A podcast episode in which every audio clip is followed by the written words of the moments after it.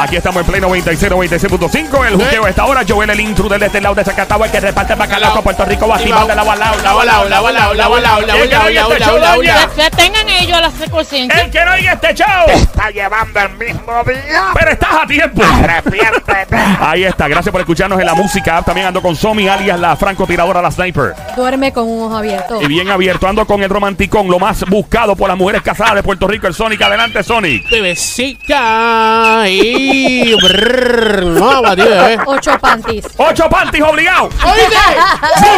Oye, eh, me complace presentar a un catedrático, profesor de Ciencias Políticas de la Universidad de Puerto Rico, recinto de Mayagüez. Amigo de este show, en la Universidad de Juqueo, Política de Juqueo, presenta Jorge Smith. ¡Fuerte aplauso Para el señor que se oiga fuerte. Gracias, don Mario. Saludos, ¿cómo está, profe? Saludos, saludos. Oye, ¿sabes qué? Me, me recuerda, Sonic me recuerda a un vecino que yo tenía que le decían el terror de las mujeres casadas. Ah, un vecino, de verdad. No me diga eso. Llevaba a todos los maridos. Mira,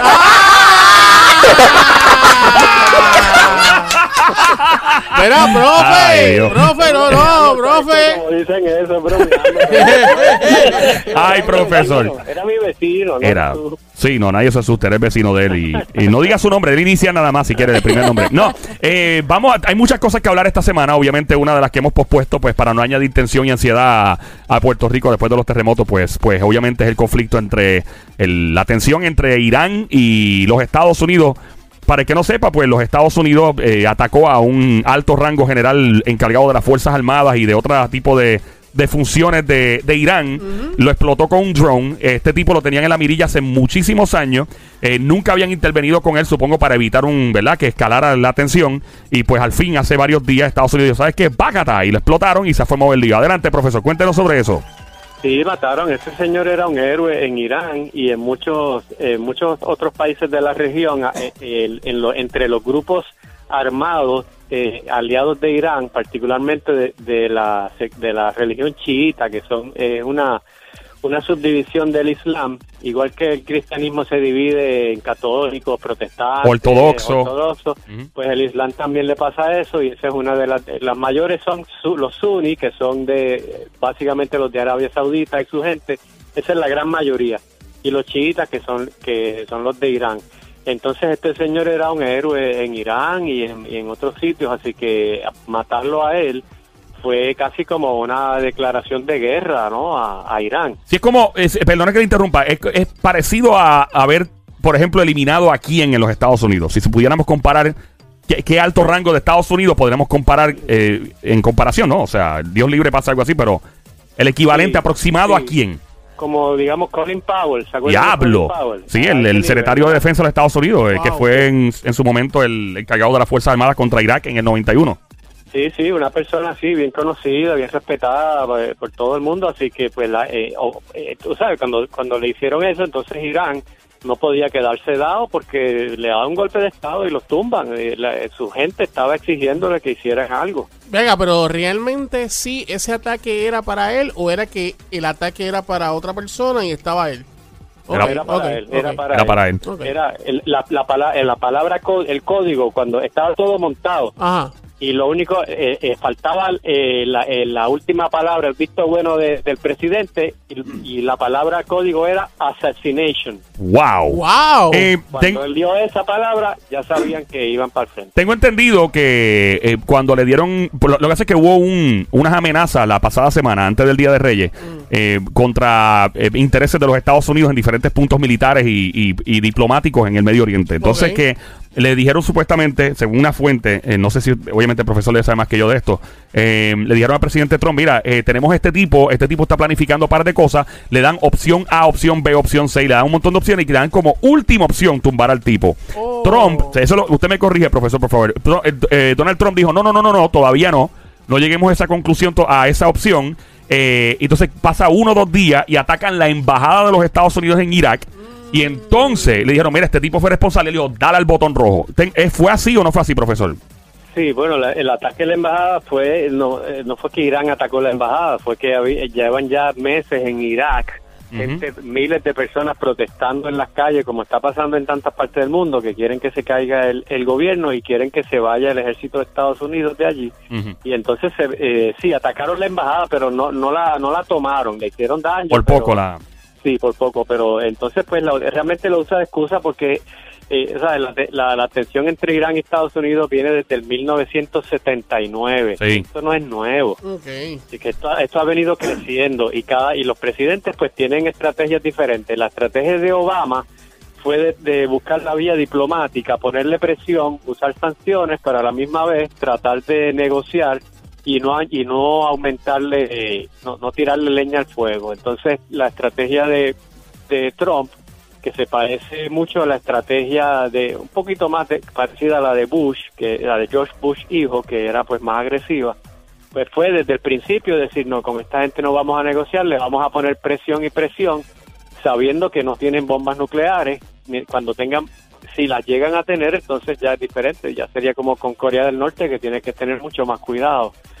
Entonces, pues Trump, en, el, en cuanto llegó a la presidencia, lo primero que hizo fue, con Irán, este, salirse de un acuerdo al que había llegado el presidente Obama para que Irán no llegara a construir un arma nuclear. Que eso es, de eso, al fin y al cabo, eso es lo que Estados Unidos eh, eh, le teme, que, que Irán pueda tener una bomba nuclear. La capacidad. Y una pregunta, el presidente Obama en ese tiempo, tengo entendido que destinó un montón de billones de dólares también como un pago hacia Irán, que mucha gente criticó, espe- especialmente del lado republicano, diciendo, ah, ¿qué le hacemos pagándole dinero a esta gente? O sea, ¿cómo fue eso?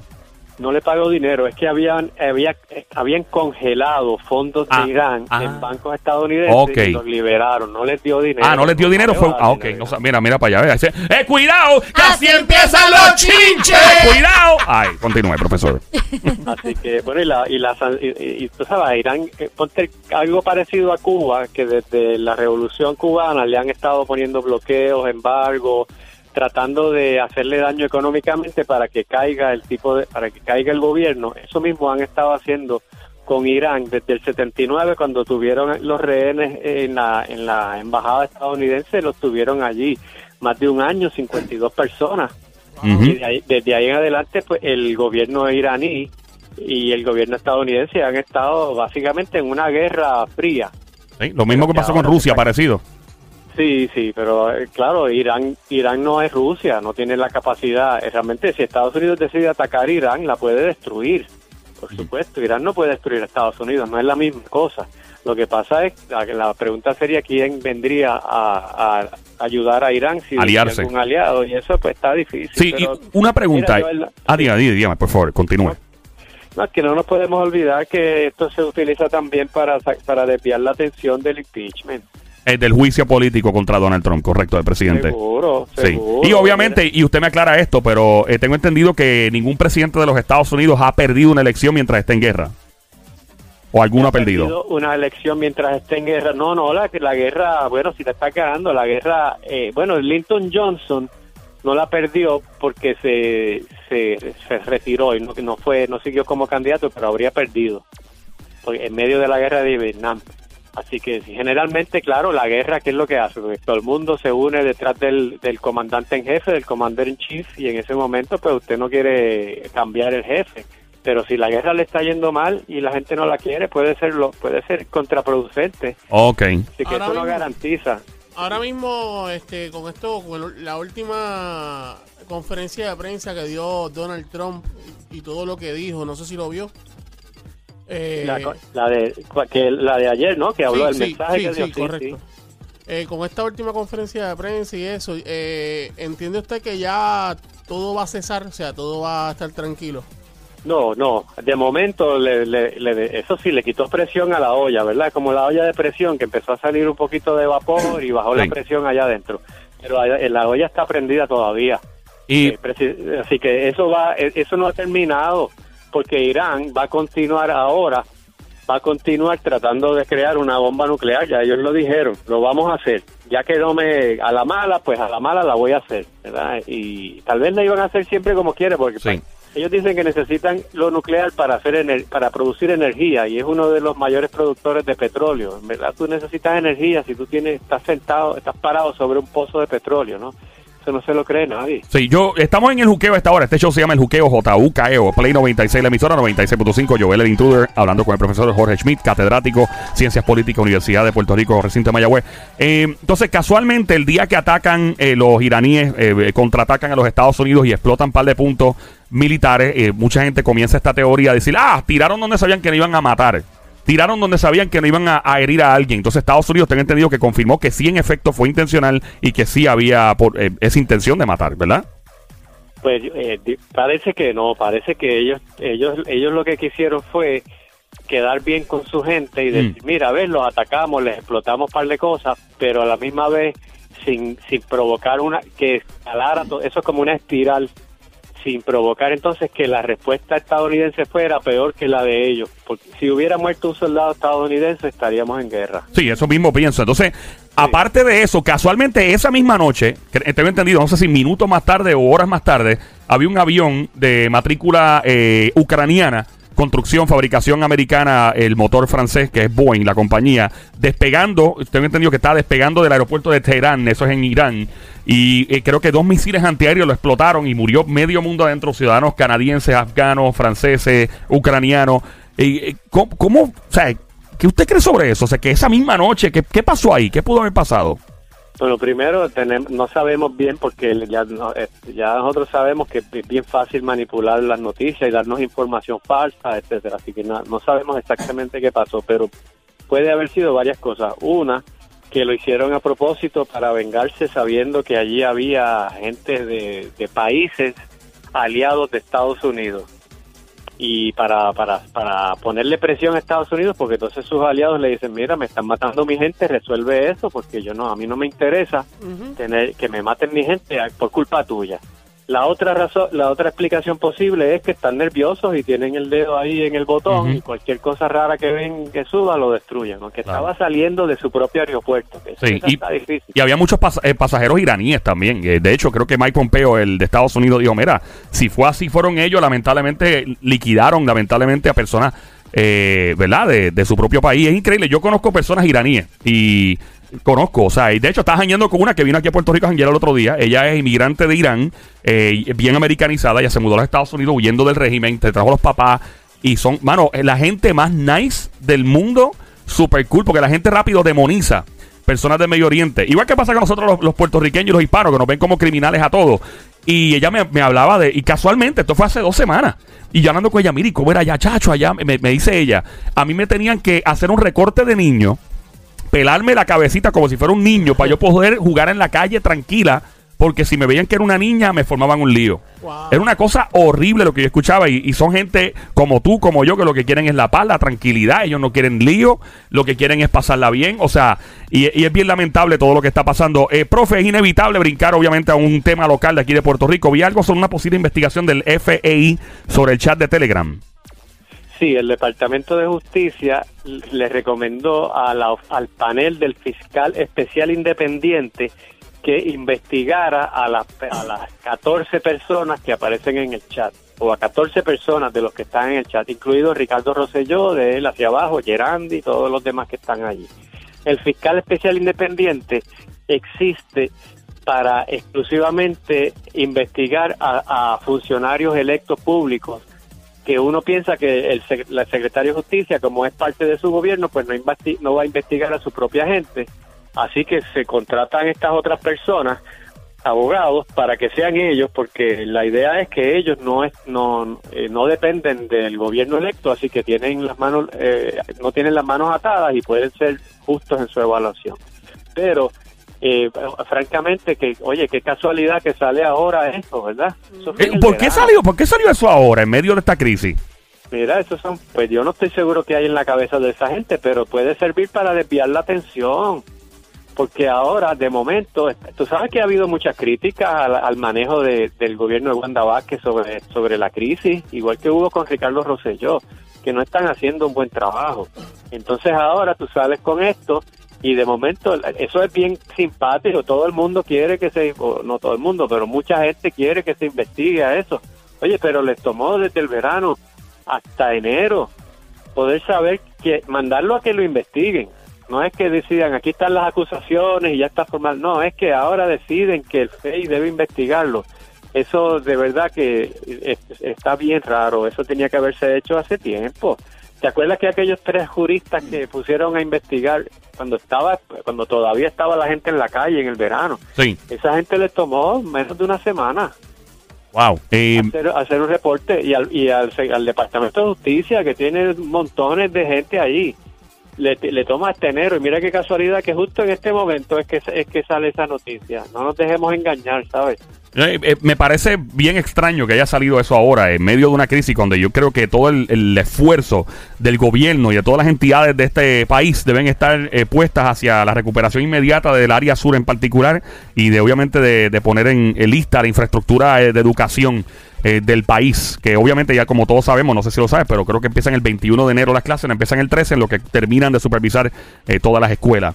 Eh, Sí, pero a- aún así aún así aunque llegue aunque podamos cuestionar la, la intención pues mira sí qué bueno qué bueno que los investiguen. Ahora que los investiguen de verdad que no sea un aguaje que no que no hagan esto para para para los medios y para que nosotros hablemos de eso y pensemos que realmente hicieron su trabajo y después y después venir y que no pase nada pero que ella pueda venir en la campaña política la gobernadora a decir ve yo sí yo sí yo sí persigo la corrupción, se, se, se reportó, se refirió al FEI. Ah, si el FEI no hizo nada, ya ellos. O sea, Pero- que no vengan ahora a jugar con nosotros. Claro, eh, estamos en el juqueo. Este show se llama El Juqueo J-U-K-E-O. La radio es Play 96, 96.5. La emisora, la música app. Joel el Intruder.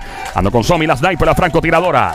Duerme con ese ojo abierto. Sonic, el romanticón y el profesor Jorge Schmidt, catedrático de Ciencias Políticas de la Universidad de Puerto Rico, del recinto de Mayagüez. Ahora, vuelvo y, y reitero. eh, eh, lo que me parece, yo creo mucho en el enfoque, me parece que el enfoque es muy importante, ¿no? Y obviamente todo Puerto Rico está enfocado pues en esta en este, en este fenómeno, ¿verdad? Natural. Eh, ¿No le parece a usted que si este proceso de investigación comienza ahora durante la emergencia, perdería enfoque?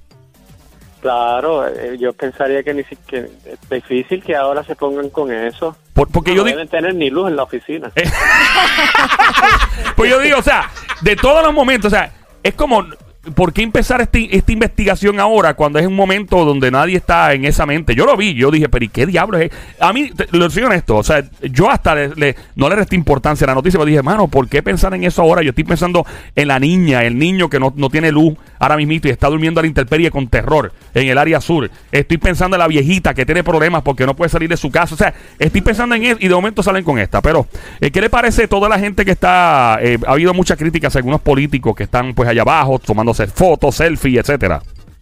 Sí, no, mira, no, de verdad que no aprenden, no aprenden. Que la gente, la gente se da cuenta, pero no tiene más que ver cuando ellos postean sus fotos en las redes sociales, los comentarios que le hace la gente. Mire, déjese de estar tomando fotitos y, y, y aprovechándose, tomándose fotos con, co- a- eh, como sacándole jugo al sufrimiento de la gente. La gente necesita que, que se haga algo ya, no necesitan que vayan eh, unos políticos a tomarse fotos si su oficina gestionó que se le llevaran alimentos y ayuda a las personas, qué bueno. Pero usted no tiene que ir allí a tomarse 50 fotos con todo el mundo. Hay una foto que aparece que aparece la gobernadora con Rick Scott. Hasta Rick Scott vino de allá de Estados de Florida. ¿Qué Correcto. tiene que hacer el senador de Florida aquí? De hecho, y con Rivera Chat y con Jennifer González, todos ellos un carrito de golf hablando supuestamente con Trump. sí, eso escuché, que estaban hablando por el teléfono con Donald Trump, el presidente. Eso fue lo que escuché eh, y eh, no sé si llegó a, pasar eso, ¿no? No estoy seguro, pero sí. Ella dice que eso, bueno, puede ser, porque de Rick Scott pues puede, puede hablar, con- quizás puede hablar con Trump, pero Trump, que ha dicho Trump? Que no confía que en el gobierno, en el gobierno corrupto de Puerto Rico y que no va a mandar nada. Ay, Eh. No ha cambiado la manera de ver esto. ¿Ha, ha escuchado usted algún, la posibilidad, hay un rumor por ahí eh, que está fluyendo por ahí de un supuesto aparente y alegado aumento de la luz? ¿Ha escuchado algo sobre eso?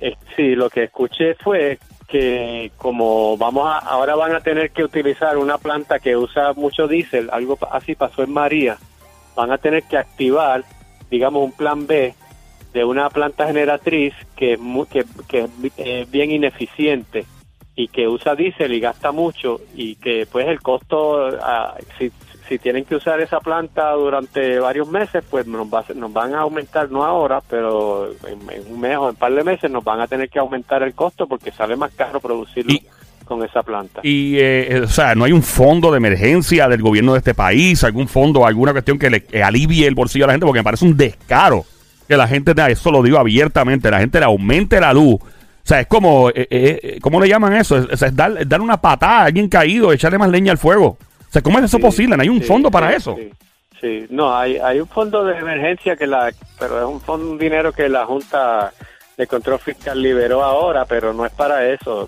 para, para atender algunas emergencias, Ay, pero eh, no es, es insuficiente. No, no, mira, hemos dado, nos hemos dado cuenta que nosotros somos rehenes de un mal manejo de, de los recursos energéticos. Si eso no se resuelve, aquí no, no vamos a aguantar.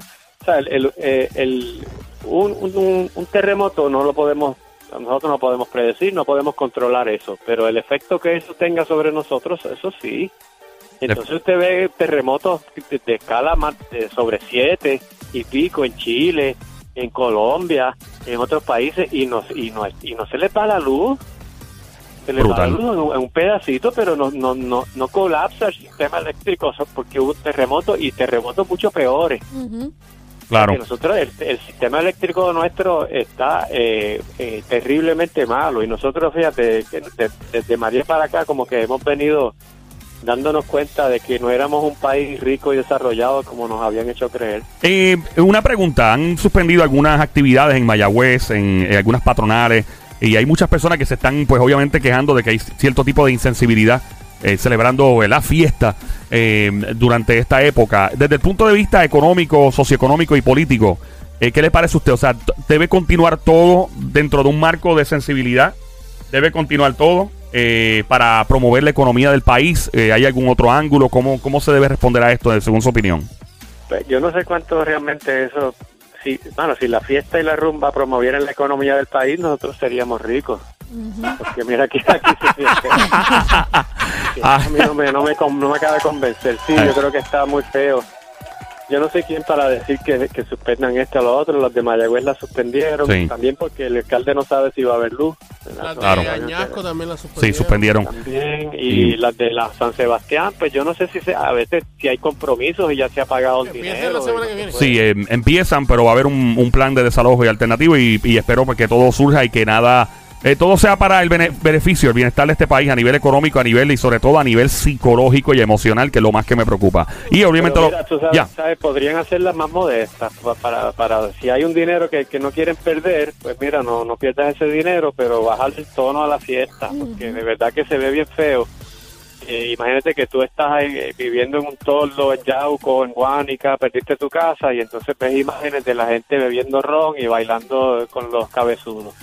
Es Eso verdad. no, eso tú vas- te vas a sentir como que "Ah, a esta gente realmente no le importa Ven. nada de lo que me pase a mí. Ven acá, ¿verdad? Yo pensando así como los locos. Y no y no, se- no se puede hacerle un invento como que en vez de hacerlo en San Juan, hacerlo allá. O sea, que, que compartir con, ese, con esa gente que, que necesita ese apoyo. yo creo que la, la iniciativa, eh, hay que, hay- mi opinión, yo creo que hay que tocar de una manera bien quirúrgica eh, la- al- a las personas que están sufriendo esto, porque yo, yo creo, de hecho, vi el otro día que muchos psicólogos creo que están de voluntario y todo, porque papi, es que es tan frágil la psicología ahora mismo como está. A mí me partió el alma ver una niña ayer que cumplía años, papi, y le celebran el cumpleaños, y ella así como en, a la intemperie, este, y tú sabes, yo creo que hay que tener mucha sen- sensibilidad con las personas de allá, y no creo que, que la rumba esté en su cabeza, mi opinión. Ahora No, mismo, no, mi opinión. no, este, verdad que yo pienso que si, si se pierde un- algún dinero, yo no sé, ¿verdad? Se pierde algún dinero, pero para, para efectos de, de lo que es la, la psicología del país completo, yo no creo que estemos en, en momento de hacer eso, ¿verdad? Y, y, oye, de- y déjame a- añadir algo a lo que tú dices de, de verdad, de la niñita cumpliendo años en casetas y eso. Ahí hay gente de todas clases sociales sí, eso es todo el mundo. Porque ca- aquí las casas pu- eh, pueden ser igual de inseguras, una casa, eh, una, Una mansión puede ser insegura. Una casa más modesta porque es que la, la violación a los códigos de, de construcción y, y la eh, eh, y la negligencia en la en la construcción y, da- y en dando permisos está a todos los niveles. Porque se ha querido estigmatizar como que esos son solo las casas de los pobres que están en columna. No, no, hay gente hay gente que, que hay gente bien, que vive muy bien, que tiene buen, que tiene dinero, que también están viviendo en las canchas y ahora porque no se atreven a estar en su casa. Mire para allá. Ah, increíble. Profe, gracias siempre por su tiempo, como de costumbre. ¿Dónde lo encontramos? Redes sociales, por favor. Ah, en una digo, este, me encuentran eh, en las redes sociales eh, arroba eh, analista de política, Facebook, Twitter, YouTube, Instagram. Ahí está el profesor Jorge Smith. Fuerte el aplauso para el señor Smith que se oiga. Gracias, Jorge.